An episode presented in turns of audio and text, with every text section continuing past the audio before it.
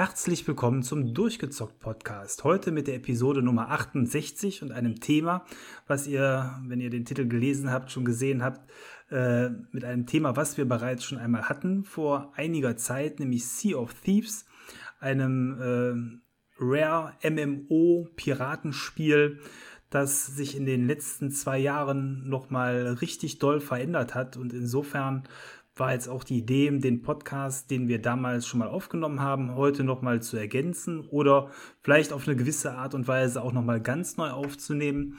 Und da man das auch besser zu zweit macht als alleine, wie die letzten Podcasts, ähm, ja, habe ich mir Unterstützung geholt und das ist für heute der Micha.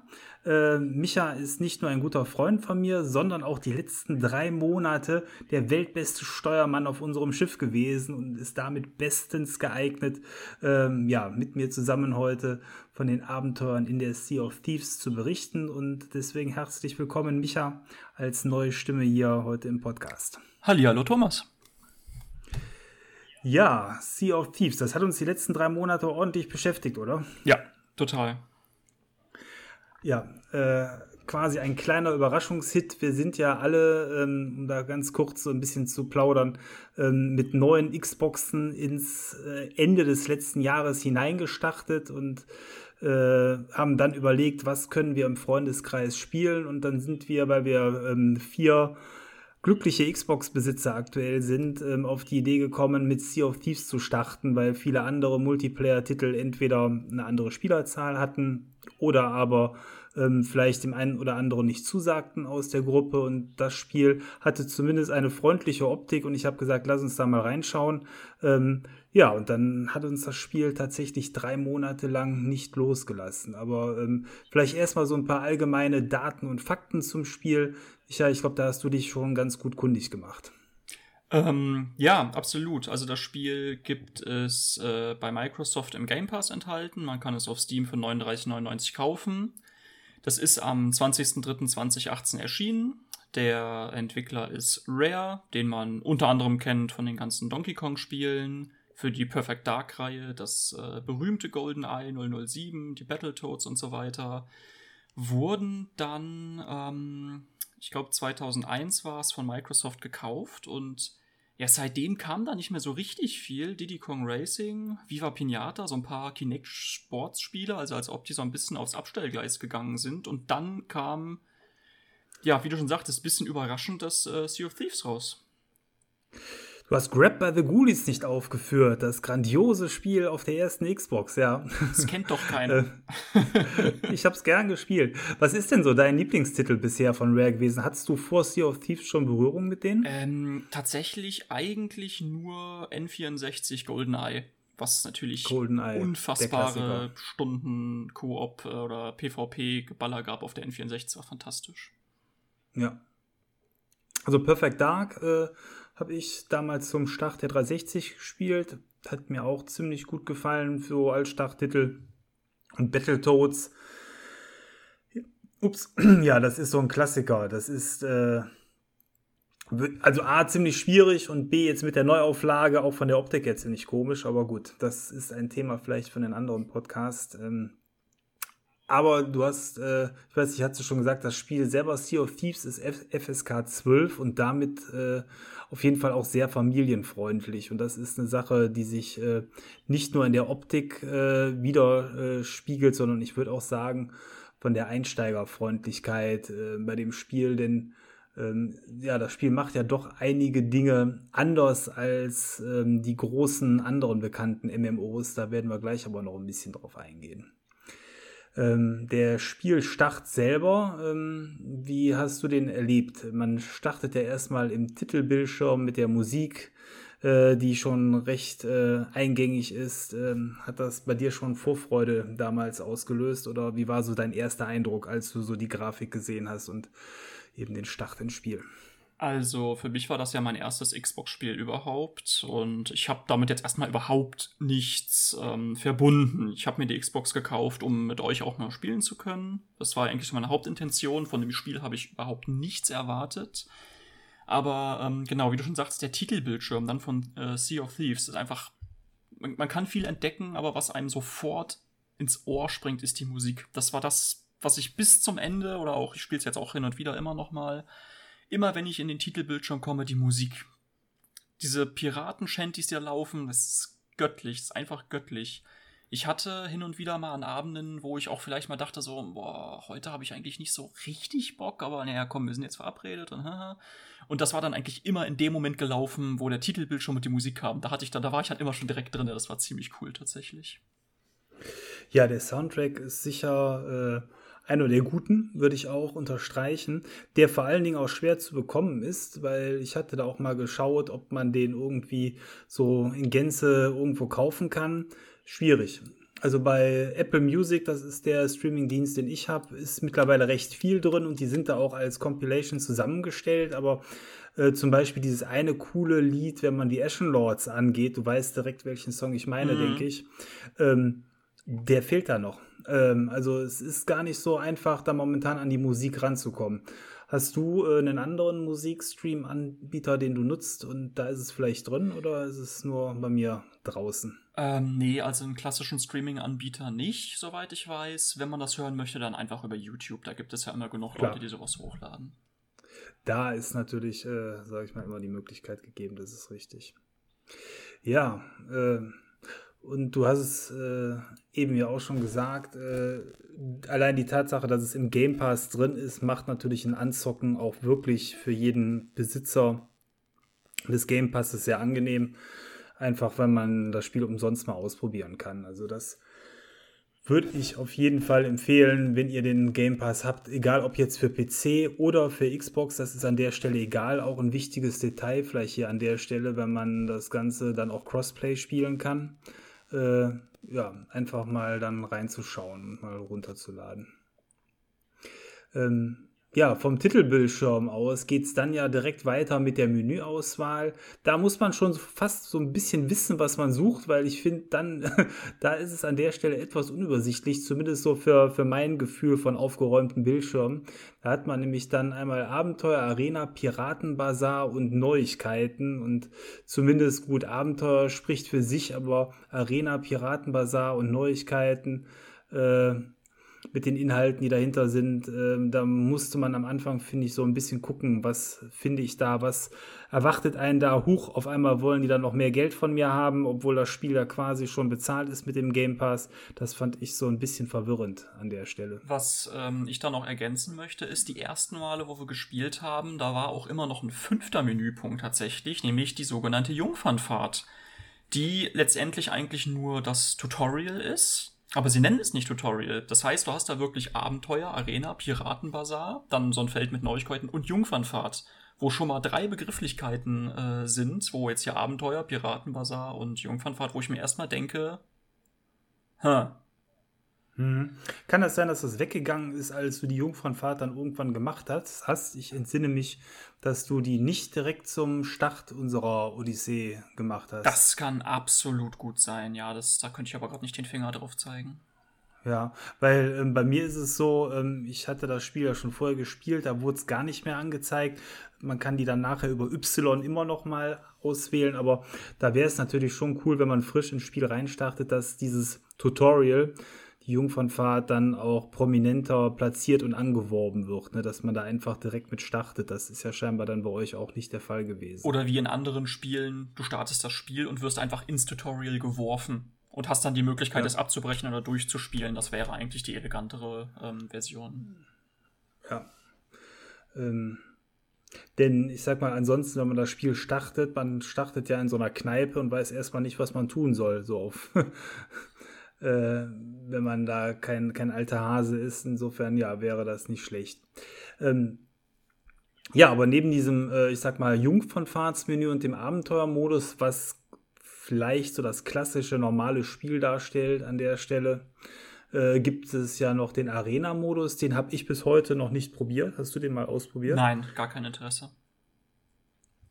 Ähm, ja, das ist ich glaube, das ist das Problem, weil äh, das spricht ja eher den kompetitiven Multiplayer-Spieler an, weil man hier mit verschiedenen Piratenschiffen aufeinander losschießen darf. Ist bestimmt sehr witzig, aber macht alleine keinen Spaß und bei uns in der Gruppe hat sich das nicht ergeben, zumal Piraten, spannende Piratenkämpfe ja auch beim Hauptspiel dann eine Rolle spielen. Da werden wir gleich auch noch ein bisschen von berichten.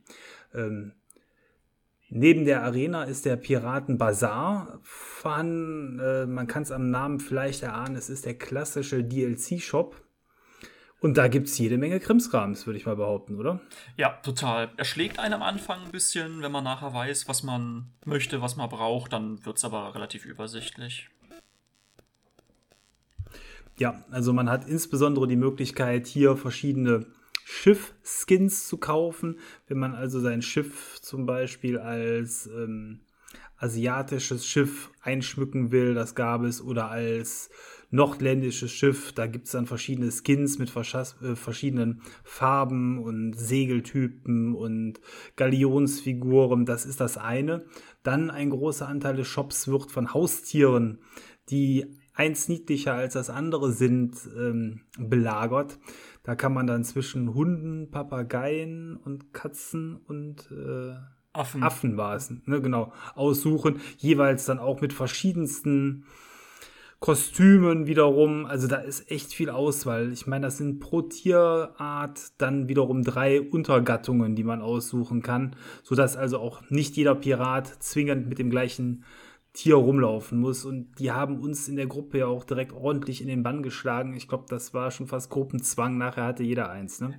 ja, ich glaube, das Ding bei den Haustieren ist auch, dass das ähm, auch das Prestigeobjekt eigentlich ist, weil du kannst dir im Prinzip Skins für deinen Piraten, Skins für das Schiff, alles andere, das kannst du dir alles im Spiel freischalten bis zu einem gewissen Grad. Da gibt es viele Skins, die man sich freischalten kann.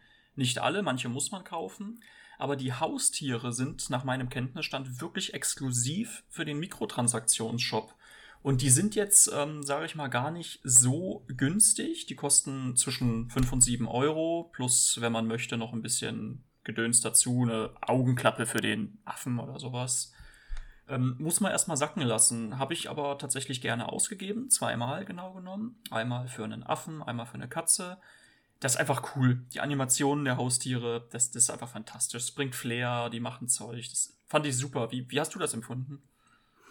Ähm, ja, also sie sind halt nicht nur ähm, stumme Begleiter, sondern mit der Zeit werden sie zu kleinen begleitenden Freunden, weil man kann den Tieren Namen geben, man kann die Tiere auf den Arm nehmen, wenn man die Katze krault, fängt das Pet an zu schnurren, dann vibriert das äh, herrlich. Mhm. Äh, äh, die Tiere tanzen zu der Musik, die man im Spiel selber spielen kann. Ähm, ja, also es ist sicher ein Gimmick und es macht das Spiel ähm, nicht besser, aber liebenswerter. So würde ich es mal bezeichnen. Und ich glaube, wer viele Stunden in dem Spiel verbringt, der gibt dann vielleicht auch nachher gerne irgendwo eben diese 4, 5, 6 Euro pro Tier aus. Wobei man sagen muss, ähm, wie es in vielen Shopsystemen ist, je mehr Gold man kauft, desto günstiger wird es. Äh, wenn man äh, direkt also zwei Tiere kauft, ist es auch was günstiger, als äh, nur ein Tier zu kaufen. Äh, ja, macht es vielleicht nicht besser, aber ähm, grundsätzlich, wenn man äh, ja viel Zeit in so einem Spiel verbringt, ist es äh, ja einem das wahrscheinlich dann auch irgendwann wert. Ähm, anders sieht es da aus. Es gibt ähm, so Emote-Animationen. Auch darüber kann man sich streiten. Vielleicht hat da jeder eine andere ähm, Priorisierung auch, aber da muss ich sagen, da wäre es mir jetzt nicht unbedingt wert, da richtig hartes Geld für auszugeben. Man kann sich teilweise im ähm, Spiel auch diese Münzen dafür erspielen. Dann macht es wiederum äh, Spaß. Ich habe mir zum Beispiel so eine Animation geholt, wo man sich an einem riesigen Bierfass betrinkt. Fand ich sehr witzig. Äh, aber ähm, ja, jetzt, ich sag mal, dafür 4, 5 Euro auszugeben, das wäre es mir jetzt weniger wert gewesen. Aber so hat ja auch jeder seine anderen Vorlieben. Ähm, ich weiß gar nicht, da hast du dir auch irgendwas über die Ingame-Währung geholt, ne? Mhm, ich hatte mir den, ähm, da gibt es ein Emote, wo man quasi wie Hamlet mit so einem Schädel dann da sitzt und dann mit dem Schädel bisschen quasselt, dem Schädel lauscht. Das fand ich ganz witzig. Ähm, was das ganze Konzept dahinter angeht, ich bin ja persönlich so ein Verfechter von, äh, ich gebe auch gerne Spiel, äh, Geld für Service-Spiele aus, da habe ich kein Problem damit, insbesondere dann, wenn das Geld, was ich ausgebe, auch für Cosmetics ist und man sich keine Spielvorteile kaufen kann. Das mag ich immer persönlich gerne. Oh ja, wichtiger Punkt, wichtiger Punkt. Also in dem Spiel ist es ja grundsätzlich dadurch, dass man kein Level-System hat, äh, sowieso unmöglich, sich ähm, in irgendeiner Form Vorteile zu verschaffen und ganz im Gegenteil, äh, mit allen Dingen, die man dort äh, levelt und bekommt, geht es immer nur um die Cosmetics. Das ist tatsächlich ein prägender und aus meiner Sicht schöner Aspekt an dem Spiel. Ähm, ja, ansonsten in dem Shop, jetzt hatten wir schon äh, die Emotes, die Schiffe. Genau, man kann Figuren-Outfits kaufen, bis hin zu kompletten Conversions, sage ich mal, wo man dann ähm, nicht mehr so aussieht wie der Pirat, den man am Anfang des Spiels gestaltet hat. Und, und das hat mich irritiert, wenn man seinen Piraten, den man sich ausgesucht hat, umgestalten will, da zahlt man wiederum auch irgendwie 1,50 Euro oder 2 Euro für.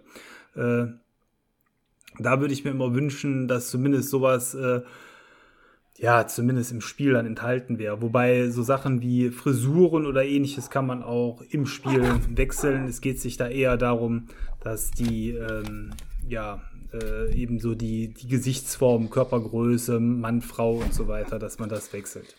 Ähm, gebe ich dir grundsätzlich recht. Ich war zwischendurch auch mal versucht ähm, zu sagen, ja komm, mein Charakter gefällt mir nicht so gut, ich ändere den jetzt mal. Hab dann gesehen, dass es Geld kostet und hab's dann sein gelassen. Das war relativ früh, wo wir angefangen haben zu spielen. Und dann ist der mir tatsächlich sehr, sehr, sehr ins Herz gewachsen. Oh ja, deinen Charakter konnte man schon von weitem erkennen. Er sah aus wie eine, äh, weiß ich nicht, Geisha mit Steroiden vollgepumpt, die äh, doch ein bisschen Besuch vom Joker bekommen hat. Herrlicher Charakter. Äh, tatsächlich äh, ja schon von weitem gut zu erkennen. Und du hast ja sogar, wir haben irgendwann mal andere Piraten getroffen, sogar deren Lob und Anerkennung für deinen coolen Charakter bekommen. Ja. Aber jetzt, jetzt reden wir ja schon die ganze Zeit über das Spiel. Dann lass uns doch mal ins Spiel reinhüpfen. Ähm, erzähl mir doch mal, wie das Spiel funktioniert. Was mache ich in dem Spiel? Äh, ja, Be a Pirate. Ähm, man in dem Spiel ähm, geht es sich darum, sein persönliches Piratenleben auszuleben. Und das Spiel ist relativ frei darin, ähm, wie man dies tun will. Es gibt äh, sowohl eine klassische Storyline, die man verfolgen kann, was das Spiel eher in Richtung eines äh, Multiplayer-Singleplayer-Titel rückt, bis hin eben zum freien Erkunden der Spielwelt mit einem Schiff, es gibt verschiedene Fraktionen für die man Fahrten äh, bestreiten kann, um dort Rufpunkte zu sammeln, sei es eben zum Beispiel ähm, äh, so Art Nekromanten, dann gibt es Goldsammler, es gibt ähm, klassische Händler, für die man Fahrten erledigen kann und dann noch andere besondere Fraktionen, ähm, die darauf eher aus sind, den PvP-Spieler in einem äh, hervorzulocken. Man kann aber auch nur Angeln im Spiel, man kann ähm, musizieren. Es, also die, die, die Möglichkeiten sind sehr vielfältig und für uns war es eine Mischung, würde ich sagen, aus allem, ne? äh, was, was das Spiel für uns ausgemacht hat. Mhm, wir hatten ja unsere festen Termine, sag ich mal, wo wir die Kampagne vorangetrieben haben und dann unter der Woche, wenn es mal hieß, hat heute jemand Lust, dann sind wir einfach losgefahren. Manchmal haben wir uns ähm, eine sogenannte Fahrt gekauft. Vielleicht erkläre ich einfach mal kurz, wie der grundsätzliche Gameplay-Loop des Spiels funktioniert. Das wäre vielleicht ähm, für die Hörer, die das jetzt gar nicht wissen, mal ganz interessant. Du hast vorhin schon mal gesagt, man startet im Prinzip in der Kneipe. Das ist immer der Ausgangsort. Dann steht da an ähm, einem Pier ein Schiff und dann hat man die Möglichkeit ähm, zu sagen, gehe ich eine Fahrt machen. Das sind im Prinzip Quests, wenn man so möchte. Der Goldsammler sagt einem, bes besorg mir einen Tresor. Dann muss man Schatzkarten zusammenbasteln. Man kann beim Seelenorden hingehen und sagen, ich habe heute Lust mal Skelette zu kloppen. Und dann fahre ich zu einer Insel, kloppe Skelettkapitäne tot, bringe die Schädel zurück, kriege ich Geld. Und so weiter. Oder man geht eben hin und sagt, heute machen wir Kampagne. Aber ich würde sagen, dem widmen wir vielleicht nachher nochmal einen eigenen Teil. Und ähm, ja, man kann sich dann auf die Fahrt vorbereiten, indem man Holz, um das Schiff zu reparieren, Kanonenkugeln, um zu schießen, Früchte, um zwischendurch ähm, Health zu regenerieren, aufs Schiff lädt. Und dann fährt man los. Richtig, genau. Also auch gerade so diese Vorbereitung für die Fahrt ähm, ist dann vielleicht auch schon später für den Erfolg wichtig. Das heißt, äh, je besser ähm, das Schiff mit ähm, Kanonenkugeln, Holzvorräten, Essen vollgeladen ist, desto besser äh, kann man dementsprechend dann nachher auch in den einzelnen Missionen und auch gerade bei ähm, Gefechten mit anderen Spielern performen, weil ähm, in dem Moment, wo das Schiff angegriffen wird, fliegen die Holzsplitter um einen herum und man wird dementsprechend das Schiff flicken müssen. Dafür braucht man dann auch dementsprechend Holz. Ähm, Essen ist immer wichtig, du hast schon gesagt, damit regeneriert man seine Lebensenergie. Ähm, und Kanonen ist natürlich äh, das wichtige Verteidigungsutensil, weil man damit dann dementsprechend auf Meeresungeheuer oder andere Spieler oder auf NPC-Schiffe, dem sogenannten Partyboot, äh, ja, schießen kann. Genau, ähm, wir haben uns vorbereitet, wir fahren jetzt auf Fahrt, wir haben eine Aufgabe, ähm, wir haben meistens eine äh, Karte mit einem Ziel, was wir erreichen wollen. Wir haben einen Kompass, machen uns auf die Fahrt. Wir erledigen das jeweilige Ziel. Da können wir auch gleich nochmal, was da alles gibt, ein bisschen drauf eingehen. In der Regel gibt es Schätze zur Belohnung in 99% der Fälle. Die lädt man sich dann aufs Schiff und bringt die zurück auf einen Außenposten und verkauft das da. Klingt erstmal langweilig, oder? Ähm, ja, wenn da nicht so eine Prämisse wäre, dass man da erstmal ankommen muss, ne, um die Früchte dann auch zu ernten, die man gesammelt hat. Genau. Äh, denn äh, und das macht so ein bisschen den Reiz und die Spannung aus in dem Spiel, zumindest für mich äh, sehr, sehr äh, intensiv das Gefühl, wenn man dann sein Schiff so richtig cool vollgeladen hat mit den ganzen Schätzen und Schädeln und anderen Dingen, die man so gesammelt hat, muss man tatsächlich heil an den sicheren Häfen ankommen, um dementsprechend diese einzelnen Dinge dann zu verkaufen.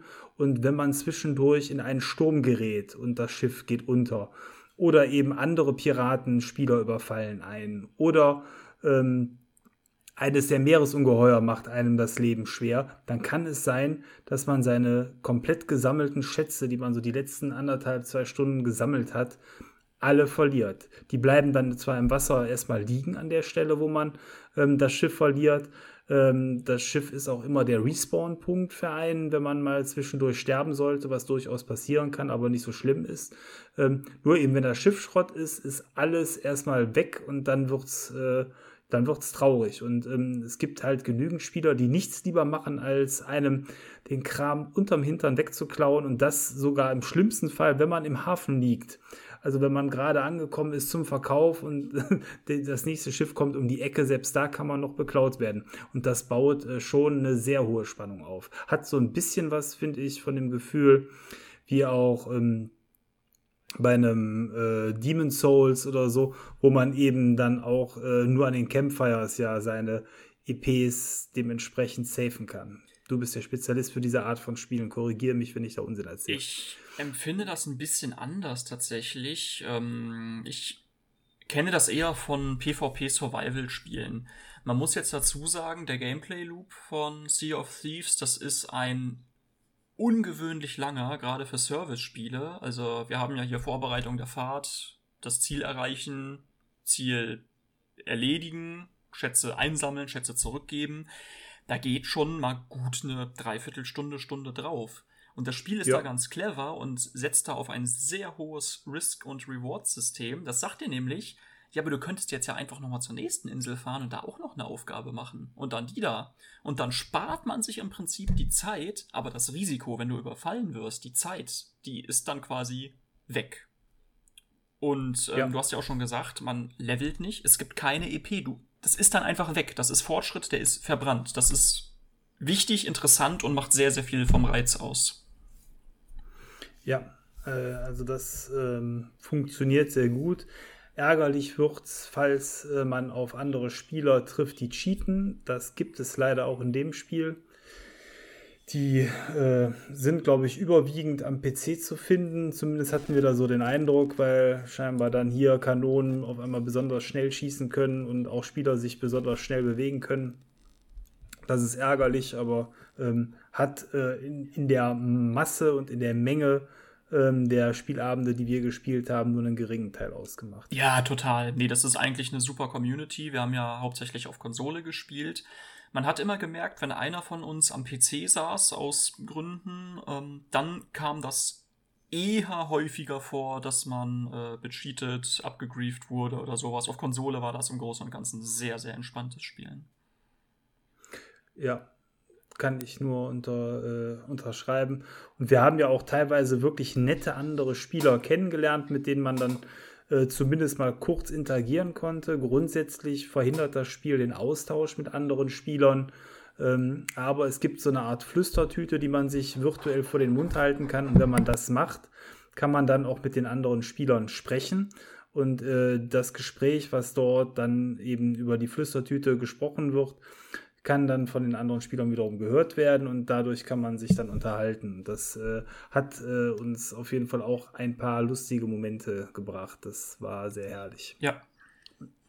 Muss man wohl, kann man sagen, gut für, oder man muss, was heißt gut, aber man muss Englisch sprechen können, ähm, weil ähm, die Chance, da auf deutsche andere Spieler zu treffen, ist wahrscheinlich eher gering bei den Servern hier, weil das europäische sind, wo wir drauf gespielt haben. Und man kann es auch nicht anders aussuchen. Ich finde, um nochmal auf das Thema zurückzukommen mit dem, mit dem Verlust von Gegenständen, ich habe mir jetzt gerade ein schönes Beispiel eingefallen für diejenigen von euch, die das kennen. Escape from Tarkov. Finde ich, ist so ähnlich. Escape from Tarkov funktioniert nämlich so, alles, was du in deinem, äh, in deinem Raid, den du quasi machst, einsammelst oder mitnimmst, ist weg, wenn du stirbst. Unwiederbringlich. Und das ist teilweise viel Geld und du verbringst auch teilweise viel Zeit in einem Raid, ähm, dort Gegenstände einzusammeln. Und wenn das alles weg ist, ist das frustrierend. Dementsprechend bist du aber auch die ganze Zeit unter wirklich Strom. Und so ähnlich ist es bei Sea of Thieves, wenn das Schiff voller Schätze ist. Dass du wirklich links und rechts schaust, kommt da einer, kommt da einer, oh schnell und oh, hoffentlich kriegen wir das. Das ist schon, das ist schon ordentlich Nervenkitzel. Das, das fand ich wirklich sehr cool. Ja, aber das Ganze macht man ja nicht nur für das Gold. Gold ist sicherlich äh, die eine Sache. Man macht es auch für den Ruf, dass man versucht, möglichst viel zu raffen in dem Spiel. Denn ähm, es gibt ähm, diverse Fraktionen, hatten wir eben schon genannt, wo man überall Ruf sammeln kann. Und Ziel für jeden Piraten ist es, bei drei Fraktionen Ruf Stufe 50 zu erlangen, denn ab Stufe 50, wenn man es in drei Fraktionen hat, kriegt man den Status legendärer Pirat. Und ab da geht quasi dann das Endgame los. Das ist übrigens eine Sache, die wir innerhalb der letzten drei Monate nicht äh, geschafft haben. Also wir sind schon ein gutes Stück weit gekommen, sind jetzt in der Regel bei den Fraktionen, wenn man viel gespielt hat, dann so zwischen 30 bis Mitte 30 gelandet, aber eben die Stufe 50, würde ich sagen, kann man nochmal drei Monate oben drauflegen. Also das äh, ist wahrscheinlich ansonsten nur für viele Spieler schneller zu erreichen.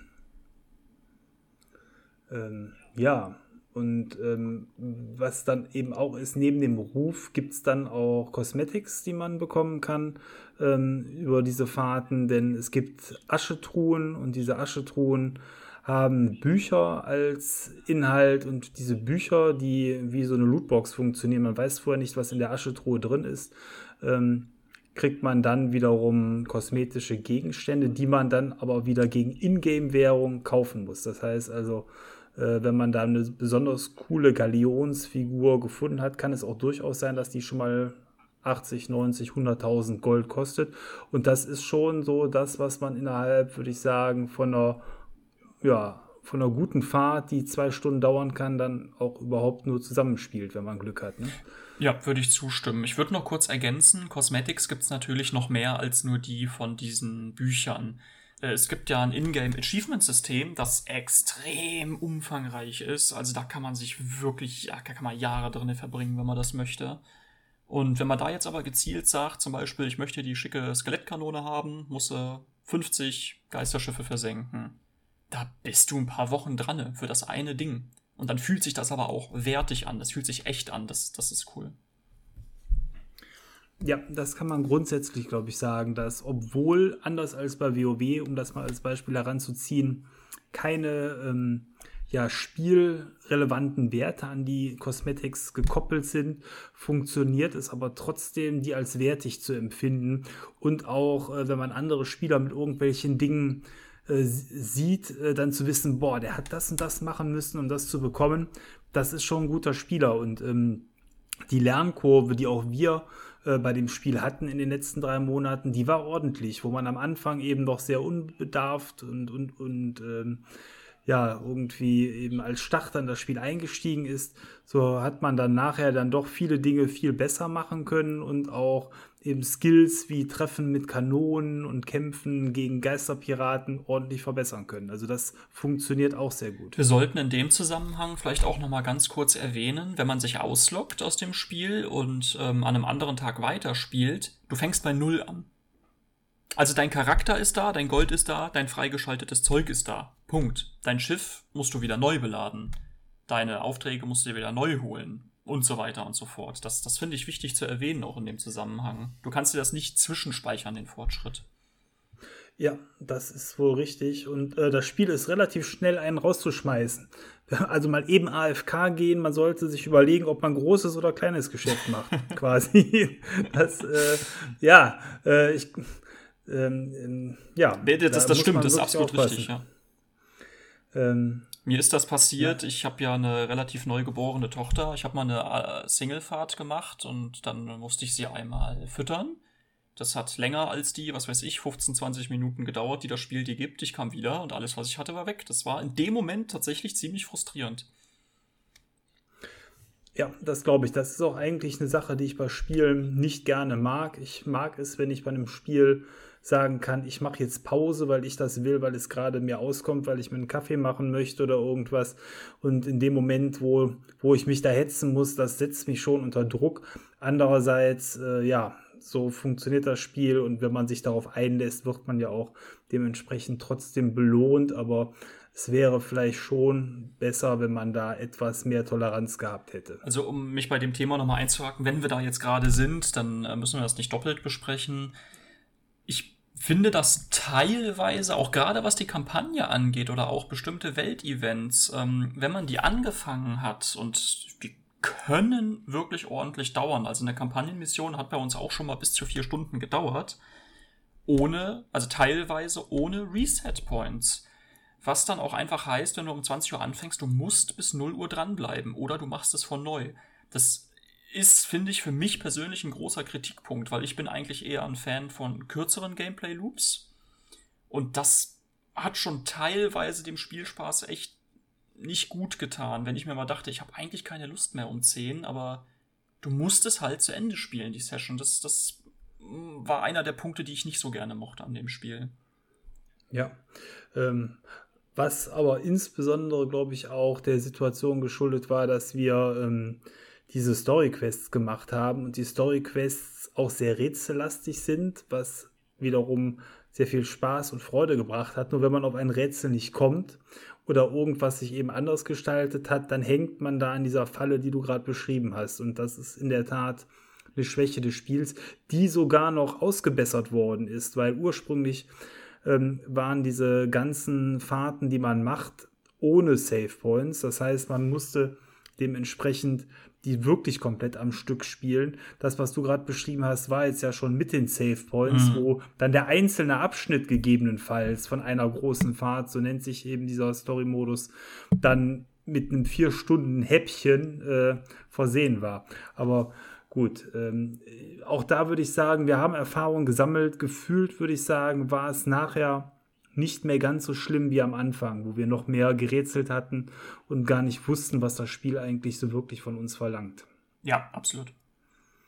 Ähm, ja, äh, was auch, du hast den Gameplay-Loop schon ein paar Mal angesprochen, was da bei dem Spiel auch sehr gut funktioniert, ist, den Spieler permanent anzufixen, weiterzumachen. Dann findet man hier nochmal eine Flaschenpost und dann kommt nochmal ein ertragreiches ähm, NPC-Skelettschiff um die Ecke oder eines der großen Monster, die Megalodons, äh, werden einem vor die Nase gehalten. So wird man eigentlich permanent animiert in dem Spiel, nochmal eben hier und eben da was zu tun, äh, sodass man tatsächlich irgendwann für sich selber zu dem Punkt kommt und sagt, okay, wir haben uns jetzt ein Zeitlimit gesetzt heute 10, 11, 12 Uhr. Wir müssen jetzt Schluss machen, sonst findet man kein Ende, weil sicher ist, auch der Meg Megalodon, äh, den man erlegt, der hat wieder irgendwas dabei, um einen dann wieder irgendwo anders hinzuführen und so weiter und so weiter. Also das äh, ist sicher äh, sehr verführerisch. Und das Spiel ist dabei, finde ich, sogar ziemlich gemein. Auf eine gute Art und Weise. du kannst, du musst die Flaschenpost nicht bearbeiten. Du musst auch das Skelettschiff, was neben dir auftaucht, nicht bekämpfen. Das haut nach ein paar, paar Sekunden ab, wenn man davor flieht. Genauso der Megalodon. Der hat sein Gebiet, in dem er bleibt, und wenn du da rausfährst, dann war's das. Du musst das nicht machen. Aber wenn du da bist, dann denkst du schon so, boah, ey, ich das ist jetzt schon mal hier. und ähm, was der alles dabei hat. Hm. Und dann kann sich das schon, dann, dann gibt das schon echt so eine Spirale aus, äh, boah, weiter, weiter, weiter. Und dann denkst du dir auf einmal, oh Mist, eigentlich wollte ich vor einer Stunde im Bett sein. Äh, ja, ganz genau. Und ähm, je nachdem, was man aber dann macht und wenn man es ein paar Mal gemacht hat, kann man das auch einschätzen, dass man sagt, okay, der und der Gegnertyp, der dauert eben eine Dreiviertelstunde, den zu bekämpfen ähm, dann kann man das so ein bisschen besser für sich einplanen. Am Anfang ist es da aber auch so, dass man natürlich nicht weiß, worauf man sich einlässt. Und dann hatte man eigentlich geplant, an einem Abend Sache X zu machen und macht nachher ganz andere Sachen. Äh, und dann ist die Zeit auch schon um. Ja. Ja, was äh, wünscht man sich auch von einem guten MMO? Eine unendliche Gegnervielfalt, wie es zum Beispiel sowas wie WoW ja bietet mit äh, diversesten äh, Unterfraktionen an Gegnern und Gegnertypen. Das ist hier ein bisschen anders, ne? Mm, ja, da gibt es erstmal nur Skelette. Die dir als Was? Standardgegner. Nur ein Gegnertyp? die dir als Standardgegner vorgesetzt werden. Da war ich am Anfang ein bisschen. Meh. Das wurde dann nachher besser und das kannst, darfst du gerne ausführen. Es gibt nämlich nicht nur Skelette, es gibt Skelette. Ja, und noch andere Skelette. Nein, also äh, man kennt am Äußeren des Skelettes, wie diese Skelette funktionieren können, wenn man die Erfahrung hat. Es gibt zum Beispiel Skelette, die sind komplett in Gold gehüllt und dadurch unglaublich gut gepanzert und man kann die kaum zerschlagen, es sei denn, man überkippt sie mit Wasser, dann fangen sie an zu rosten. Oder es gibt Skelette, die nur in Licht oder bei Tageslicht besiegt werden können. Oder man beleuchtet sie mit einer Lampe, wenn es abends dunkel ist, was wir übrigens auch lange nicht herausgefunden hatten. Mhm. Wir haben in dem Spiel sehr viel ohne ähm, Guides und Tutorials gemacht und eigentlich versucht, uns das alles selber zu erspielen. Und dann dauert das natürlich so ein bisschen, bis man so Sachen dann auch herausfindet. Das sind jetzt exemplarisch mal zwei Gegnertypen. Es gibt ich kann es jetzt nur schätzen, vielleicht vier oder fünf verschiedene Skelettarten. Ja, vielleicht mach mal sechs, sieben draus, aber. Ja, oder sechs, ja. Und dann hast du eben noch die, ja, Mini-Bosse, die Skelettkapitäne. Dann hast du mal ein Hai im Wasser. Und dann. Oh ja, die Haie. Ja. Und kommen immer dann, wenn man sie nicht gebrauchen kann. immer, immer, wenn du einen brauchst, dann kommt keiner und wenn du sie gerade nicht, naja, gut. Und dann gibt es eigentlich wirklich nur noch die Endgegner, von denen es mehr verschiedene gibt, als es Standardgegner gibt, was erstmal ein bisschen schade ist tatsächlich. Also da hätte ich mir wirklich mehr gewünscht. Also aus einem Piratensetting, da kann man echt viel machen. Ja, also was es zum Beispiel gar nicht gibt, was mir jetzt so spontan einfallen würde, wären offensichtliche Dinge wie lebende andere Piraten, gegen die man kämpft oder aber auch vielleicht wilde Tiere auf den Inseln, Panther, Gorillas oder irgendwas, äh, ohne dass ich jetzt dafür bin, dass man Gorillas abschlachtet, aber ähm, so muss man ja immer dazu sagen, nee. Aber ich sag mal halt irgendwelches wildes Getier. Es gibt Schlangen, die einen beißen. Äh, und es gibt ansonsten eigentlich nur freundliche Tiere, Schweine, Hühner, äh, die man sammeln kann. Äh, Wo wir jetzt übrigens auch wieder einen Punkt machen. Schweine und Hühner. Punkt. Ja, Schweine und Hühner. Punkt. ähm, ja, also das ist tatsächlich alles eher grob und ohne wenig äh, oder ohne viele Details. Ich weiß auch nicht, äh, ob das einen Grund hat, warum man das so gemacht hat, um es aufgeräumter zu machen oder ähm, ob das sonst diese wirklich riesige, sehr offene Spielwelt sonst nicht hergegeben hätte vom Speicher, keine Ahnung. Also wenn ich äh, raten müsste, was ich jetzt einfach mal tue und mir die Herkunft, Entwicklungsgeschichte von Rare mal angucke, die haben noch nie so ein richtig fettes AAA-Spiel gemacht. Also ähm, Sea of Thieves ist schon, behaupte ich jetzt mal, eins der größten Spiele, die die gemacht haben. Und da ist Microsoft vielleicht auch hingegangen und hat gesagt, ihr habt ja mal Geld für ein AA-Spiel. Äh, guckt mal, was ihr hinkriegt. Und da haben die erstmal ihr Gerüst gemacht, das Meer und ähm, das Schiff, sag ich mal. Und dann mal geguckt, was übrig ist an Geld. Und ich bin mir nicht sicher, wie gut das Spiel läuft, aber man hätte jetzt schon erwarten können, dass man da schon vielleicht ein bisschen was nachpatchen äh, hätte können. Also offiziell sind es ja aktuell 15 Millionen Spieler, oh, wow. die das Spiel gesehen hat und angeblich aktuell so erfolgreich wie noch nie. Was man auch daran sieht, dass das ja bei Twitch und Co. momentan so ein bisschen durch die Decke geht. Also jeder YouTuber, Twitcher, der so ein bisschen was auf sich hält im deutschen Videospielbereich, hat ja momentan da so eine Fahrt am Laufen. Ähm, ich glaube, da waren wir nicht die Einzigen, die jetzt auf dieses Spiel aufmerksam geworden sind oder nochmal aufmerksam geworden sind mit den neuen Konsolen. Aber ähm, ja, äh, das ändert nichts an der Tatsache, dass da scheinbar wenig Geld in Gegnervielfalt geflossen ist. Aber ich muss sagen, wirklich langweilig ist es mir deswegen trotzdem nicht geworden. Und das innerhalb von drei Monaten. Nur ähm, man lässt einfach so offensichtliches links liegen. Das ist so mein Eindruck, wenn man da keine menschlichen Gegner hat oder eben auch keine größere Vielfalt an fantastischen Gegnern, weil man könnte ja auch eben neben den Skeletten, man hätte ja auch so Geister einfügen können oder Gule. Äh, also da gibt es ja, ich meine, jeder, der Pirates of the Caribbean mal gesehen hat, kann sich vorstellen, was man da alles machen kann. Ne? Mhm. Na gut, hätte, hätte, Fahrradkette, das ist auf jeden Fall alles nicht drin. Äh, ja. Ähm, was hältst du denn davon, wenn wir mal kurz über die Grafik reden? Weil das ist ich glaube mal vom Teamplay ab ist das wirklich der aller, aller, allergrößte Pluspunkt an dem Spiel. Ja, also ähm, die Grafik ist, glaube ich, tatsächlich dann auch mit ähm, ja, den großen Klassikern, die zeitlos sind, vergleichbar. Wo man sich bei einem WoW darüber aufgeregt hat, warum äh, dort die Grafik auch ja eher ähm, abstrakt ist, ähm, so ist es hier auch. Man hat einen typischen Rare Comic Look, der vielleicht so ein bisschen in Richtung Disney-Animation oder generell Animationsfilm geht. Äh, so empfinde ich das zumindest. Gepaart, also was die Figuren betrifft, gepaart mit einer ähm, sehr realistischen Wasseranimation und ansonsten einer wirklich freundlichen, kunterbunten Inselwelt. Äh, so kann man es beschreiben. Und dazu dann noch ein Wettersystem und ein Tag-Nacht-Wechselsystem, was das, was da ist, immer in unterschiedlichsten Lichtstimmungen erscheinen lässt, je nachdem, wann und wie man das Ganze besucht. Und die gleiche Insel ist bei einem äh, Südseesturm in einem komplett anderen Atmosphäre-Setting, äh, als wenn man die eben bei strahlendem, strahlendem Sonnenschein und äh, knallenden Farben dann besucht. Ja, also das, das Meer ist wirklich herausragend. Ich, mir würde kein Meer in einem Spiel einfallen, was jemals so gut ausgesehen hat. Also auch modernere Spiele. Das Meer hat auch nicht mehr diesen Comic-Look, sondern das sieht schon ziemlich gut aus. Dazu die Skybox, das ist ja schon das Wetter und den Tag-Nacht-Wechsel ein bisschen erwähnt. Nachts sind da Sterne und der Mond und die Sonne geht auch quasi in, in Echtzeit sozusagen unter. Also die verschwindet nicht einfach, sondern die hat auch wirklich einen Zyklus und man kennt das aus diesen Filmen, meistens so pathetische US-Filme, wo die Sonne so in so einem in so einem Schimmer untergeht. Es wackelt so ein bisschen von der Hitze, das Licht und so. Das sieht großartig aus. Das ist wirklich, wirklich großartig.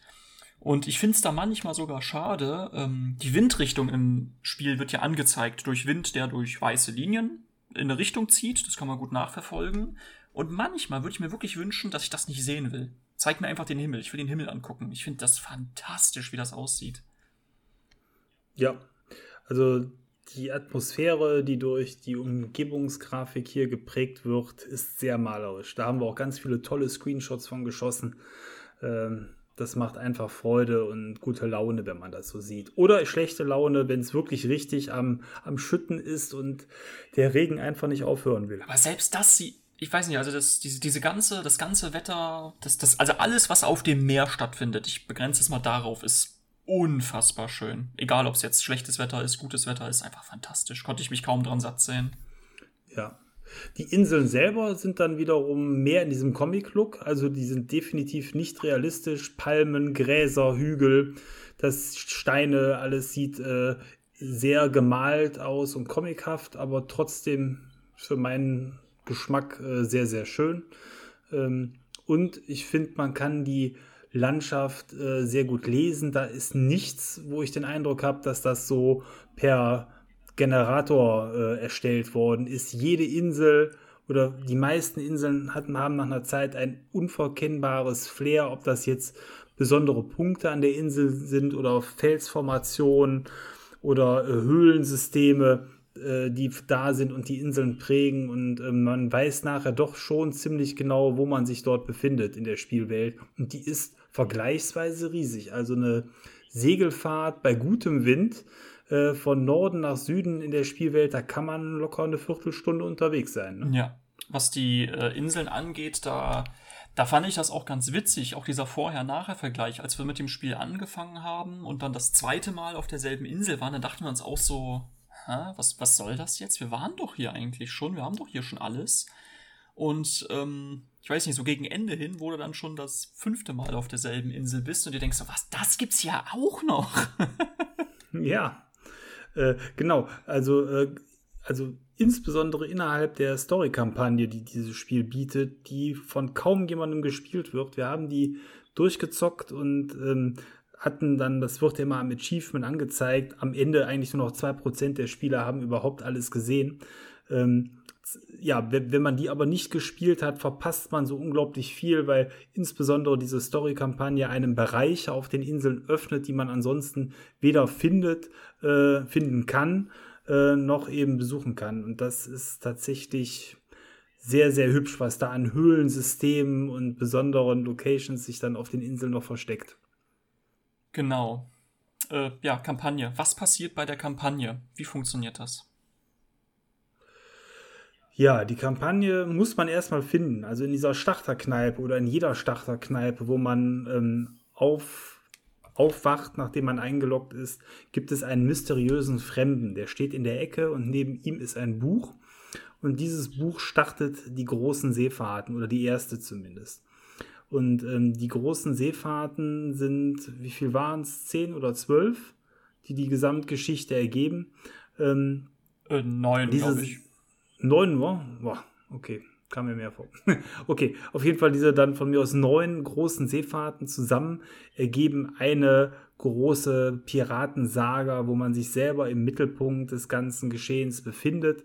Und ähm, ja, man, die beginnen eigentlich immer so, dass man eine bestimmte Insel aufsucht, dort mit einer Figur sich unterhält und diese einem dann erste Hinweise gibt, wohin man sich bewegen muss. Und es gilt quasi das große Mysterium der Spielwelt zu lüften, nämlich den Shroud. Das ist äh, eine Nebelbank, die einen bestimmten Teil der Spielwelt abschirmt und am Ende geht es sich eben dann darum, das ist kein großer Spoiler, weil es einem schon in der ersten Mission gesagt wird, diesen Schleier zu lüften und dann zu entdecken, was da drin ist, was wir hier vielleicht besser nicht verraten. Aber ähm, grundsätzlich äh, muss ich sagen, hat mich zumindest äh, das bei der Laune gehalten. Man hat sich echt lange äh, gefragt und gerätselt, was ist da, wie geht's weiter, wie sind die nächsten Rätsel und jede Mission für sich ist dann auch sehr unterschiedlich, so habe ich es zumindest empfunden. Mhm, das fand ich auch, das fand ich sogar irrsinnig gut, wie viel verschiedene Rätsel und Möglichkeiten äh, sie in der Kampagne hatten, die es im freien Spiel so gar nicht gibt.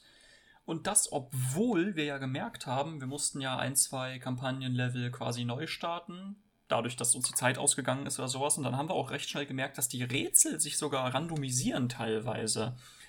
Und das würde sich so anbieten, auch auf diese freien Fahrten mitzunehmen. Und das verpasst man wirklich komplett, wenn man äh, die Kampagne nicht spielt. Ja, also ich würde es am ehesten mit den Goonies, wenn man Filme heranziehen will, oder Indiana Jones vergleichen. Äh, oder von mir aus äh, auch sowas wie der Schatz der Tempelritter halt. So abgefahrene Umgebungsrätsel, wo man ähm, auf den Inseln irgendwelche Sachen suchen muss und Puzzleteile und dann fügt man was zusammen und dann findet man irgendwelche Grotten, äh, in denen man in Höhlen eingesperrt wird, wo auf einmal Wasser einbricht und man dann auch noch Zeitdruck hat, sonst ersäuft man in dieser äh, Rätselsituation. Und das alles ähm, funktioniert besonders gut unserer Meinung nach, wenn man es eben nicht in einer kleinen Gruppe, sprich zu zweit spielt, sondern am besten in der maximalen äh, Gruppenanzahl, das ist zu viert, weil dann einfach viel mehr Ideen aus den unterschiedlichen Spielern heraussprudeln. Und es war nicht nur einmal, dass äh, bei uns in der Gruppe einer relativ schnell die zündende Idee hatte, einer noch nicht mal gerafft hat, worum es überhaupt geht und zwei andere lustig mitgerätselt haben. Also es war tatsächlich äh, äh, auffallend, dass da auch unterschiedliche Spielertypen in den verschiedenen Rätseln angesprochen worden sind. Mhm, das würde ich auch so unterstreichen. Wir hatten das nicht, wie es ja in manchen anderen Spielen ist, wo einer ist, der dann dauernd, ach, hier, so und so, hier, so und so, hier und so. Das war wirklich, mal wusste ich was, mal wusstest du was, mal einer unserer Mitspieler und sowas. Das war wirklich so ausgeglichen, dass man da mal, das, das war cool. Ja, auf jeden Fall. Und eben in jeder einzelnen Mission so viel äh, Abwechslung, dass das äh, ja, dass es einfach eine Freude war, die nächste große Seefahrt anzugehen, weil man sich gefragt hat, was kommt heute Abend. Ja, ähm, ein bisschen enttäuschend war, das hast du, glaube ich, auch äh, am Ende aufgeführt, ich habe es zumindest in deinen Aufzeichnungen für heute, für den Podcast gesehen, war, dass man sich vielleicht als große Endbelohnung nach drei Monaten etwas mehr versprochen hätte als das, was es gegeben hat.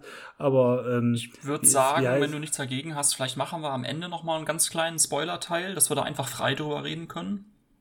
Das können wir machen, das ist, klingt vernünftig. Dann brauchen wir da nicht so den heißen Brei herumzu. Genau.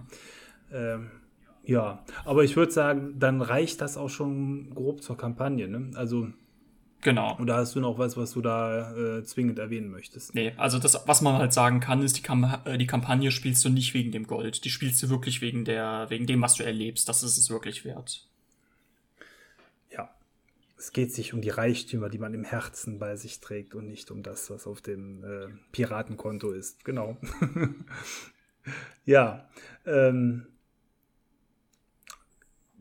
es gibt ja ähm, jetzt ab, abseits eben von der Kampagne, äh, würde ich sagen, äh, ein ganz großes, wichtiges Spielelement, äh, was bestimmt, was man an dem Abend macht, wenn man dieses Spiel spielt, nämlich das ist unter anderem die Schiffswahl. Es gibt äh, drei verschiedene Schiffstypen, die sich auch alle so ein bisschen anders spielen, die aber äh, leider, was heißt leider, aber die durch die Personenanzahl vorgegeben werden, mit denen man ins Spiel starten will. Was haben wir denn da, Micha?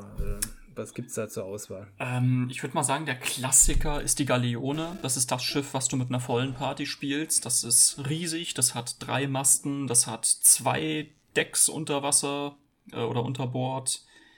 Wir haben den Zweimaster für zwei bis drei Personen. Der hat nur noch ein Unterdeck, hat nur noch zwei Segel und wir haben die Schaluppe für ein bis zwei Personen. Die hat dann nur noch ein Segel und da ist alles ganz gemütlich zusammen. Und das ist überraschend perfekt gebalanced, würde ich sagen. Also das passt genauso. Du kannst mit zwei Leuten die Schaluppe perfekt bedienen, den Zweimaster, die Galeone mit drei bis vier. Zum Beispiel ein ganz prägnantes Beispiel, was ich da finde, auf der Schaluppe, auf dem Einmaster, wenn du da am Steuer stehst, du kannst sehen, was vor dir ist. Quasi, du kannst quasi unter dem Segel durchgucken. Das klingt jetzt erstmal blöd, aber wenn du nämlich auf der Galeone bist, auf dem ganz großen Schiff am Steuer, du siehst nichts mehr, wenn das Segel gerade ist. Da brauchst du quasi wirklich die Zurufe von deinen Kameraden, die dir sagen, pass auf, da kommt ein Stein. Das fand ich cool. Ja, so ist also je nach Schiffsgröße die Anzahl der Personen äh, wirklich wichtig, dass man zusammen dieses Schiff fährt und auch das Gefühl hat, es zusammenzufahren. Es kann keiner dieses Schiff sonderlich gut alleine fahren. Ich meine, irgendwie wird es auch alleine gehen, aber ähm, man braucht halt dieses Zusammenspiel aus Ausguck, Segelsätzen und Steuermann. Und einer, der im, schlimmsten Fall noch was, was schippt oder äh, mal die Kanonen bedient. Äh, das ist tatsächlich äh, sehr, sehr gut ausgerichtet und die Schaluppe für ein bis zwei Spieler ist dann wiederum das perfekte Schiff für einen gemütlichen Singleplayer-Abend oder eben mit einer kleinen Gruppe, wenn man mal abends nur eben mit äh, einem Freund unterwegs ist. Ja. Ähm, was so die Widerstandsfähigkeit der Schiffe angeht, muss man auch sagen, es ist auch nicht zwingend so, dass das kleine Schiff der großen Galeone ähm, unterlegen ist. Die kleinen Schiffe gehen fast nicht unter. Es ist tatsächlich eher so, dass nachher die Spieleranzahl entscheidend ist, weil man mit vier Spielern natürlich, man kann selber in diese Kanonen hineinklettern und sie schießen, dass man mal schneller beim anderen Schiff ist und dann die Leute quasi umhaut und dass dadurch die Schlacht verloren geht, als ähm, dadurch, dass einfach das große Schiff mit den vier Kanonen das kleine schnell über den Haufen geschossen hat. Also da ist tatsächlich eher das Sabotieren der anderen Mannschaft mit vier Leuten einfacher, als das mit einem Zwei-Personen-Schiff ist. Ja, das stimmt. Das ist auch das einzige Element, was ich nicht gut gebalanced finde. Wie du schon sagtest, mit einer Schaluppe, wenn du da mit zwei Leuten drauf bist, du gehst nicht unter. Es ist quasi unmöglich. Solange einer am Steuer ist und der andere Wasser schippt, gehst du nicht unter. Egal wie kaputt das Schiff ist. Und auf der anderen Seite hast du die Galeone, die halt wirklich, wirklich lang ist. Da kannst du so viele Löcher drin haben, du kommst nicht hinter mit dem Reparieren, du säufst ab und das geht dann schon mal. Ja, das geht dann auch wirklich schon mal schnell, ne? Muss man sagen. Ja, also gerade wenn andere Spieler dann auch bei der großen Galeone an Bord kommen, da am besten noch Feuer legen, dann ist die Mannschaft des Schiffs beschäftigt und äh, ehe man sich dann versieht, geht so ein großer Kahn dann auch unter. Also ähm, es ist äh, tatsächlich auf eine gewisse Art und Weise ausgewogen, eben dass die kleinen Schiffe nicht äh, 100% unterlegen sind, aber ich würde auch sagen, die Schwächen des großen Schiffes sind äh, größer. Man ist also mehr gefordert, mit vier Leuten dann auch zu wissen, was man tut und äh, man muss da auf Zack sein. Das ist auch ein bisschen Glückssache. Es gibt ja kein Matchmaking in diesem Spiel, sondern ähm, sollte man auch mal erwähnen, äh, auf einem Server gibt es sechs Partys. Punkt. Da unterscheidet das Spiel aber nicht, ob die schon 1000 Stunden in dem Spiel versenkt haben oder 5 Stunden. Und wenn du selbst als große Galeone und da kommt ein feindliches Schiff, da ist ein Spieler drauf, der kann dich zerschießen. Einfach aus der Erfahrung, aus dem, wie er das alles bedient und da siehst du einfach alt aus. Kann so ja. laufen. Es kann auch andersrum laufen, natürlich.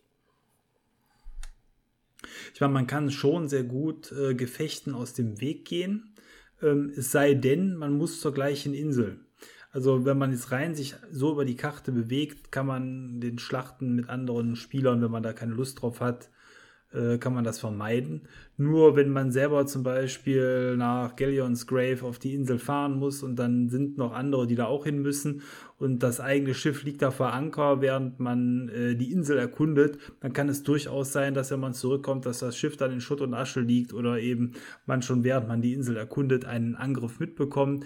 Das lässt sich nicht vermeiden, aber ähm, diese Erfahrungen sind eher gering. Also die Spielwelt ist sehr groß und es gibt so ein paar Hotspots, insbesondere da, wo es viel zu holen gibt, wo sich das sammelt. Und ich habe dich gerade schon tief atmen gehört, du wolltest was ergänzen. Ähm, nee, ich würde gerne mal Teufelsadvokat spielen. Sollte es denn PvE-Server geben? Das ist ja durchaus ein Ruf, der auf ähm, Reddit ziemlich laut, ziemlich viel ähm, existiert. Ähm, Frage ist, warum sollte es die nicht geben? Also es ist tatsächlich nicht ganz nachvollziehbar. Klar, die wollen vielleicht diesen Reiz des Piratendaseins dadurch noch pushen, dass man immer was verlieren kann. Aber ich meine, es gibt auch genügend Spieler, die einfach nur in Ruhe alles erkunden wollen. Und ähm, auch das kann man ja durch Items regeln, weil die Items kann man ja von Server zu Server mitnehmen dann weiß man vielleicht irgendwie, dass man gewisse Items dann auf äh, anderen, auf PvE-Servern erfarmt hat, ne? Dann ist das Schwert halt rot anstatt blau oder irgendwie. Also wir reden jetzt von den kosmetischen Gegenständen, nicht von genau. irgendwelchen Schätzen oder sowas. Ne, dass eben, äh, ich sag mal, die, die Rufpunkte, die man auf PvE-Servern bekommt, weniger, was heißt weniger wert, aber die eben, dass es irgendwie gekennzeichnet ist, ne, da haben dann alle was von. Aber ich finde das nur insofern auch wichtig zu erwähnen. Es gibt nicht die Chance zu sagen, man macht sich jetzt einen ruhigen Abend. Wenn du einen oder mehrere Spieler auf dem Server hast, die auf die Jagd gehen, dann ist das so. Ja, dann hilft nur der Serverwechsel, ist sicherlich nicht die beste Methode, um Ruhe zu bekommen, aber die einzige. Ja. Äh, denn die Erfahrung, also meine schlimmste Erfahrung war mal, ich bin in einer Kneipe gespawnt und da waren Leute am, am Hotspot-Farming. Scheinbar hatten die nichts Besseres zu tun an dem Abend, weil es ist natürlich extrem langweilig, sowas zu tun. Allein die Wahrscheinlichkeit, es gibt so viele von diesen Kneipen in der Spielwelt, dass man da auch nicht absehen kann, aber die hatten gerade da und die hatten dann zehn Minuten nichts Besseres zu tun, als jedes Mal, wenn ich kam, mich wieder direkt kaputt zu schlagen. Ja gut, da habe ich dann den Server gewechselt. Das finde ich bei dem Spiel aber auch, das ist ein Mindset von Leuten, was ich überhaupt nicht nachvollziehen kann. Dieses Griefen oder der Spaß daran, anderen den Spaß kaputt zu machen. Ein gutes Beispiel ist, wir haben das ja auch zusammen ein paar Mal erlebt, äh, es gibt ja Weltevents Da gibt es zum Beispiel eine Skelettfestung, die möchte eingenommen werden. Da gibt es einen, ähm, ich, ich nenne ihn einfach mal einen großen Boss, der eine gute Weile braucht, um ihn runterzukloppen.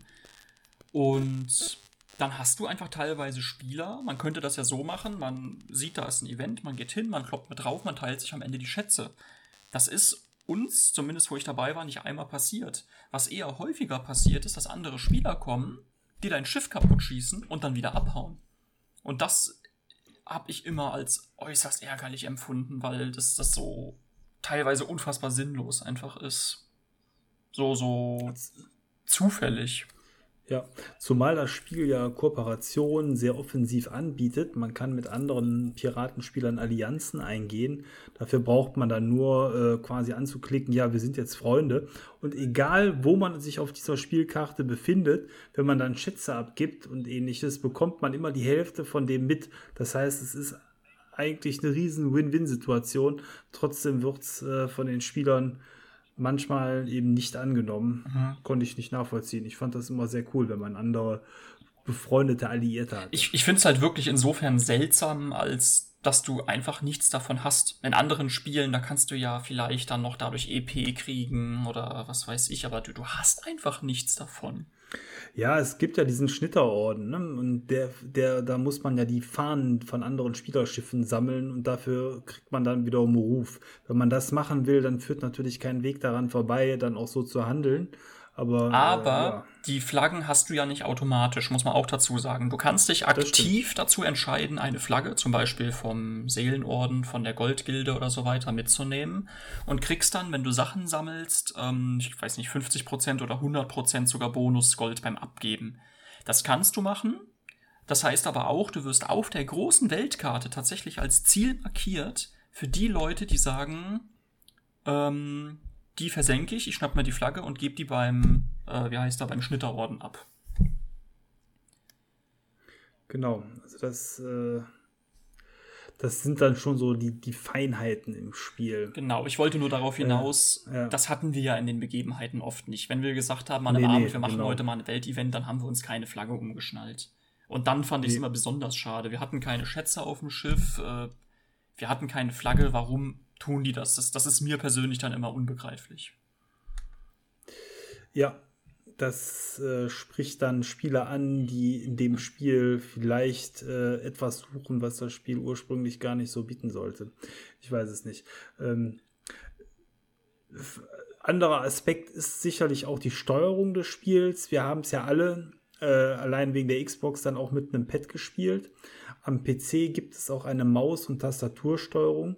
Die habe ich zumindest auch mal ausprobiert. Ähm, erscheint mir sehr überladen und äh, weniger intuitiv als die Pad-Steuerung, aber auch das wird im Zweifelsfall nur Gewöhnung sein. Ähm, ich glaube aber, man hat äh, keine großen Vorteile, wenn man mit Maus und Tastatur spielt, wie es in anderen Spielen dann schon mal der Fall ist. Äh, das sollte eigentlich mit, mit beidem gut funktionieren. Ich habe es ein paar Mal auch am PC gespielt, ähm, auch da mit dem Xbox-Pad, das hat wunderbar funktioniert. Einziger Vorteil ist am PC, ähm, dass man da, wenn man die Tastatur logischerweise angeschlossen hat, ähm, dann auch mit anderen Spielern schreiben kann, was äh, die Kommunikation schon mal eventuell erleichtert. Ich weiß, man kann an der Xbox auch eine Tastatur anschließen. Ich habe es aber nicht ausprobiert, ob das dann da gegebenenfalls auch funktioniert. Das habe ich auch nicht, aber ich habe es tatsächlich des Öfteren mal mit Maus und Tastatur gespielt und das war ganz scheußlich. Also kann ich nicht, kann ja. ich nicht anders sagen. Also wie du sagst, es ist unglaublich überfrachtet. Ähm, das Bedienen der Kanonen auch mal als Beispiel. Auf dem Gamepad, da nimmst du den rechten Steuerstick, du drückst ja nach rechts und dann rödelt die Kanone so rutsch, rutsch, rutsch, rutsch, rutsch, rutsch, rutsch, bis du da ist, wo du bist, dann lässt du den Button los und gut ist. Bei der Maus ist das ein Schiebefest. Du nimmst quasi die Maus, du schiebst nach rechts. Du musst das, die Maus wieder hochnehmen, nach links tun, weiter schieben, schieben, schieben, schieben, schieben. Das ist, das ist nervig, das ist nicht gut gelöst. Also, ähm, das Spiel ist für die Konsole entwickelt. Punkt. Das, das ist wie so ein Bethesda-Spiel. Das will auf Konsole gespielt werden oder mit einem Controller. Ja. Aber damit funktioniert es ja dann auch gut und insofern ja. finde ich das jetzt auch nicht so schlimm. Die Steuerung ist, ist ähm, ja sehr gut. Wenn ich noch ganz kurz was dazu sagen darf. wir haben ja jetzt mit einem neuen Spiel angefangen, mit äh, Conan Exiles, und das, das, die Steuerung ist ja fast wie ein Schock, wenn der aus Sea of Thieves kommt. Und. Oh ja, oh ja. Will ich jetzt gar nicht ausbreiten, aber die Steuerung ist einfach unglaublich gut. Die kannst du selbst jemandem geben, der nicht viel Gaming-Erfahrung hat, behaupte ich mal. Das ist ein gutes erstes Spiel, zum Beispiel. Ja.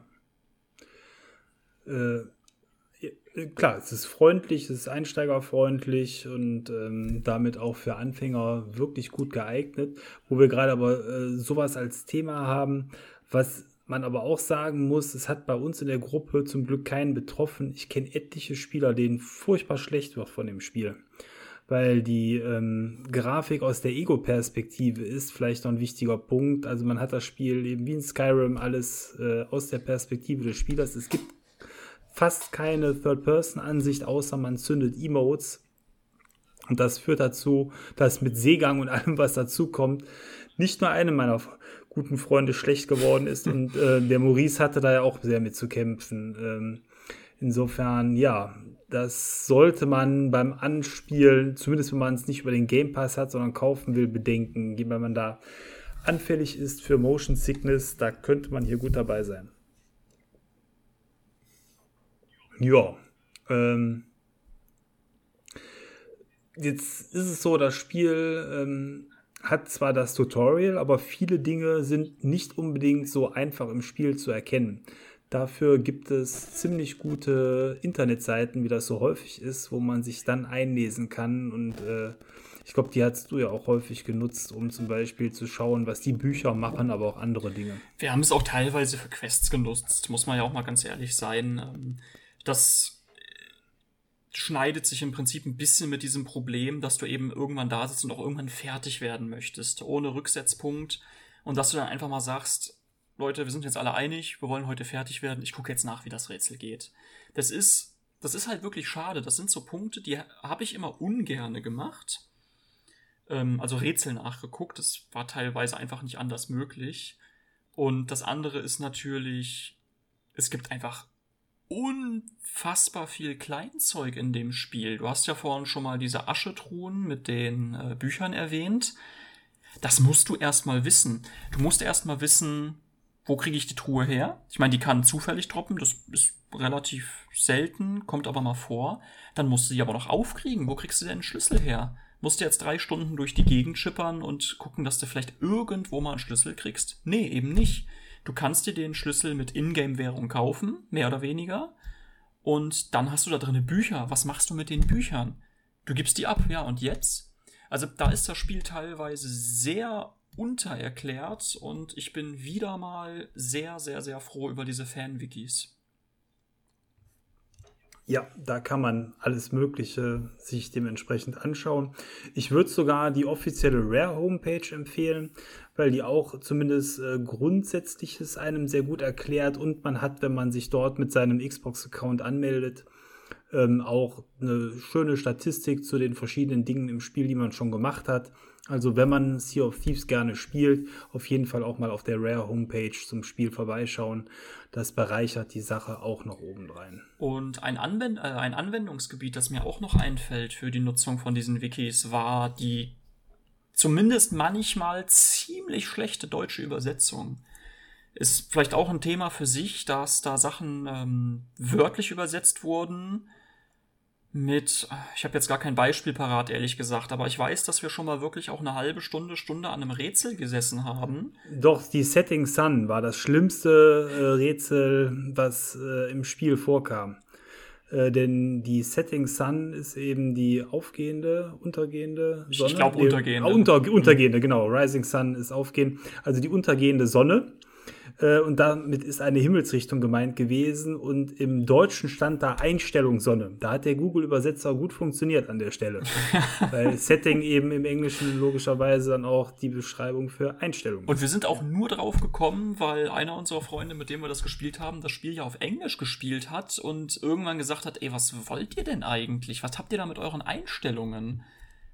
Und ähm, ja. das war teilweise ein bisschen nervig.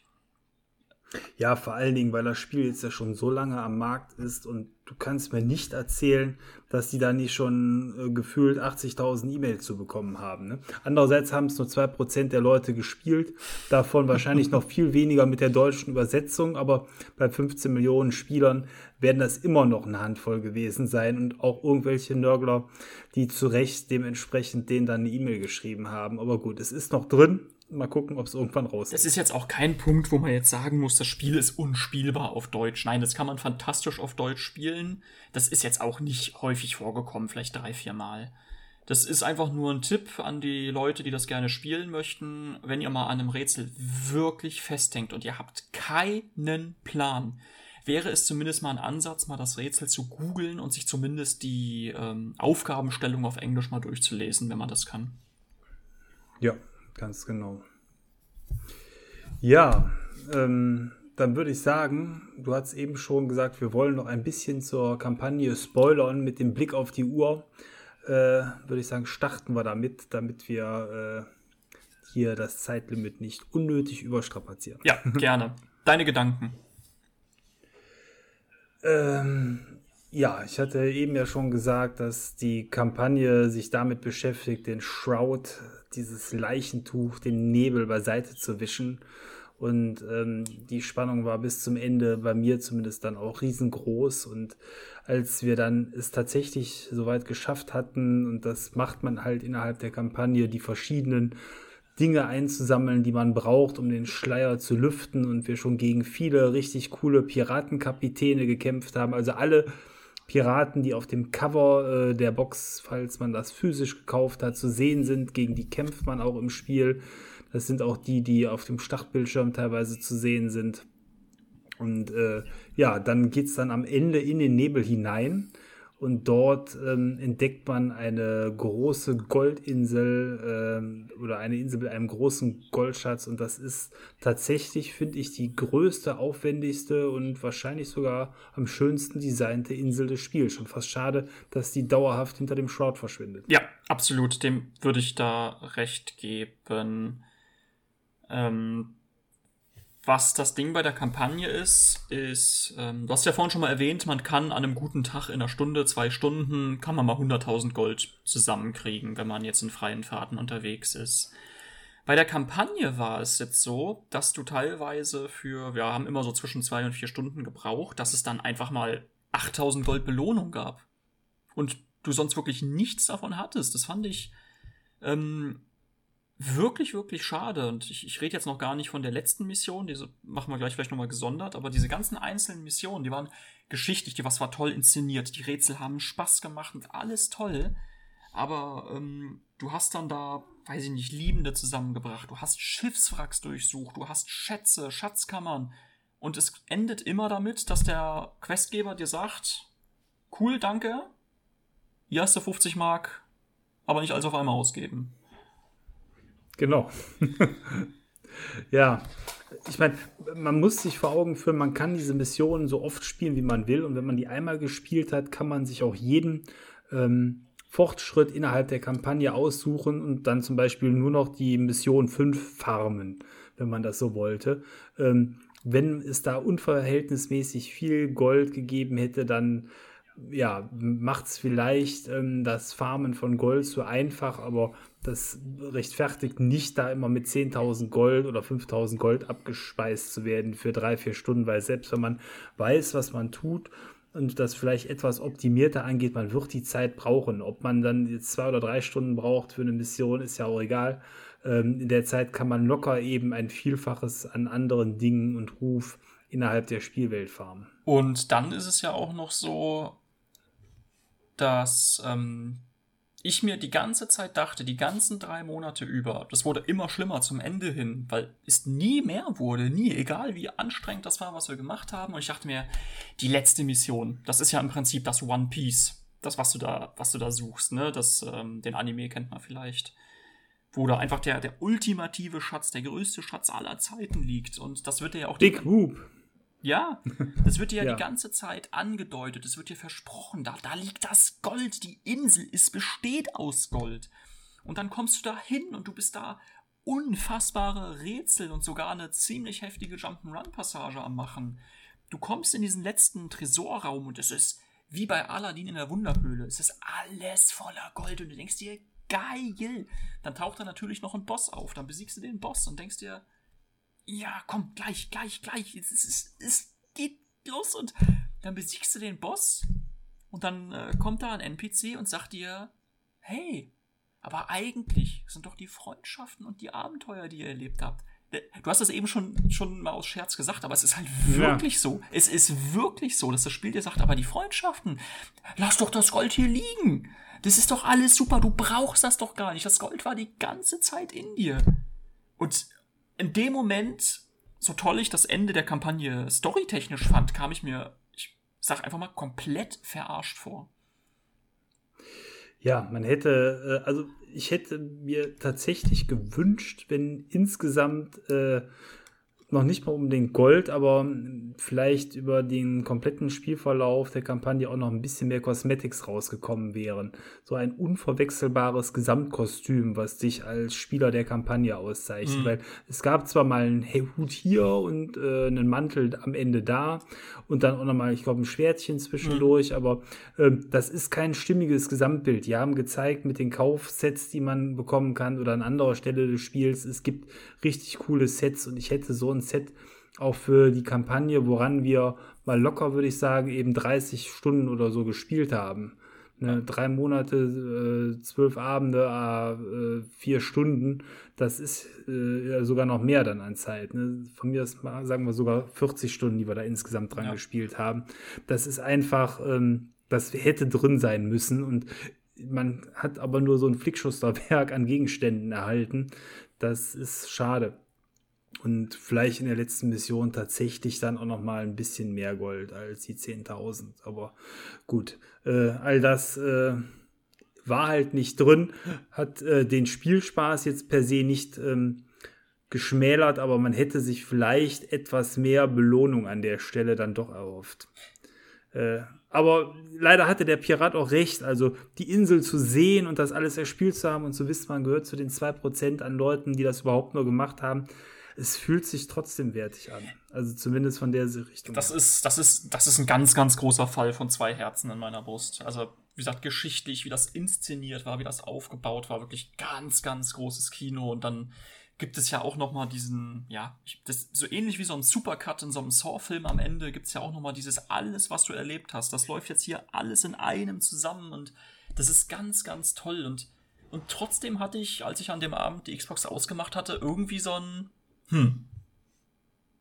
Zumindest, äh, zumindest kurz. Ich meine, das hat sich ja wieder alles relativiert. Ich meine, es ist, es ist immer noch ein Spiel. Es, es geht um überhaupt nichts. Es gibt keine Rankings, kein gar nichts. Aber ich, in dem Moment hatte ich doch schon so ein bisschen so ein komisches Gefühl, wo ich irgendwie nicht zufrieden war. Ja.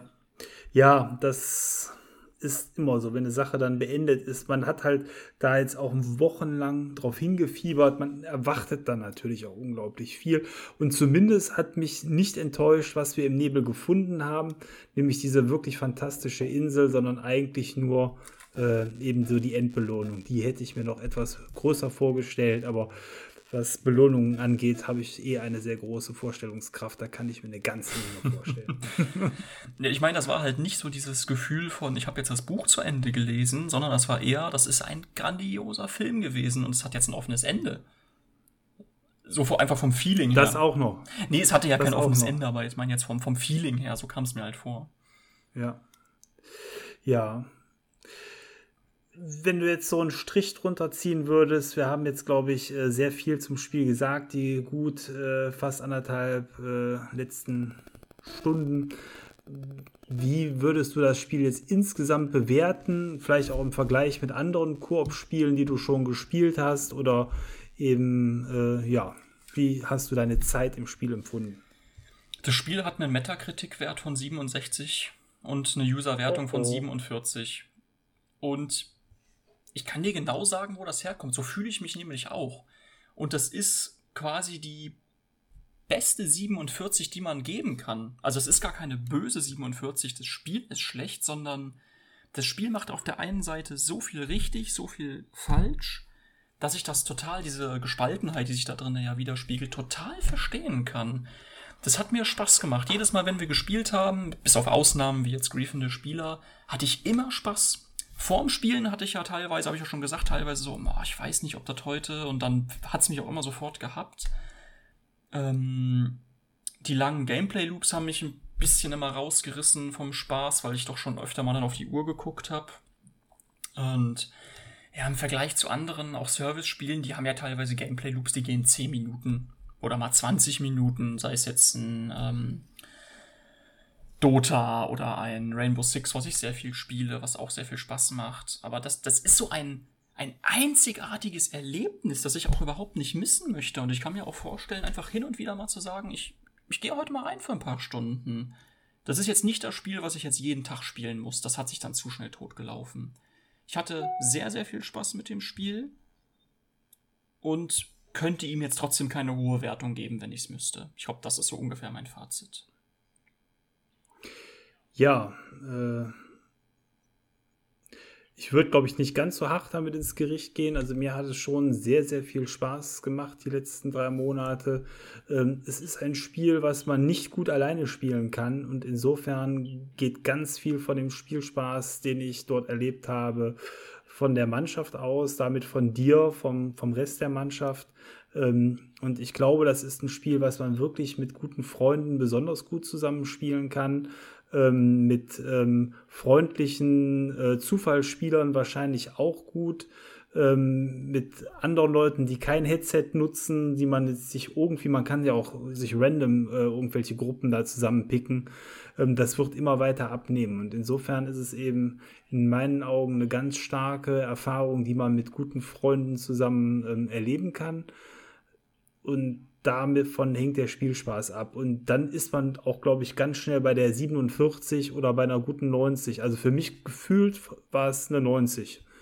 Äh, und jetzt nicht deswegen, weil eben das Spiel so gute einzelne Komponenten hatte, sondern weil es alles zusammen so ein unglaublich gutes äh, Spielgefühl für mich ergeben hat.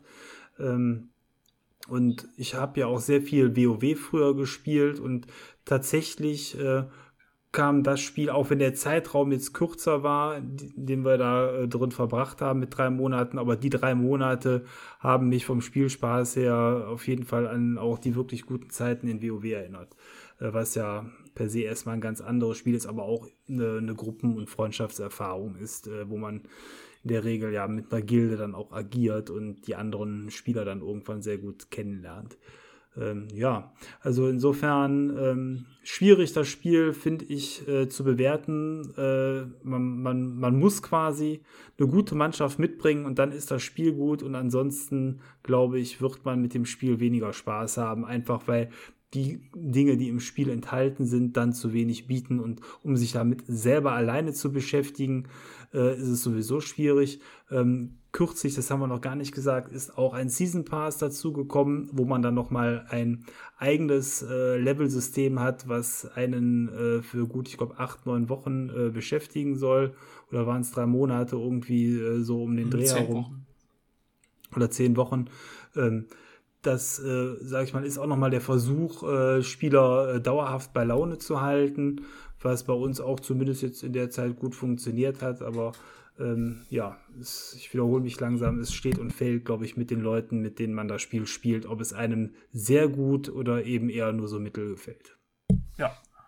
Ja. Ja, ich glaube, damit bin ich auch am Ende von dem, was ich so zum Spiel sagen wollte. Wie sieht es bei dir aus? Hast du noch irgendwas, was, wo du sagst, das fehlt noch oder ähm, das möchtest du noch ergänzen? Ich bin alles losgeworden. Ich, äh, es hat mir sehr viel Spaß gemacht, mit dir drüber zu reden. Du darfst gerne abmoderieren.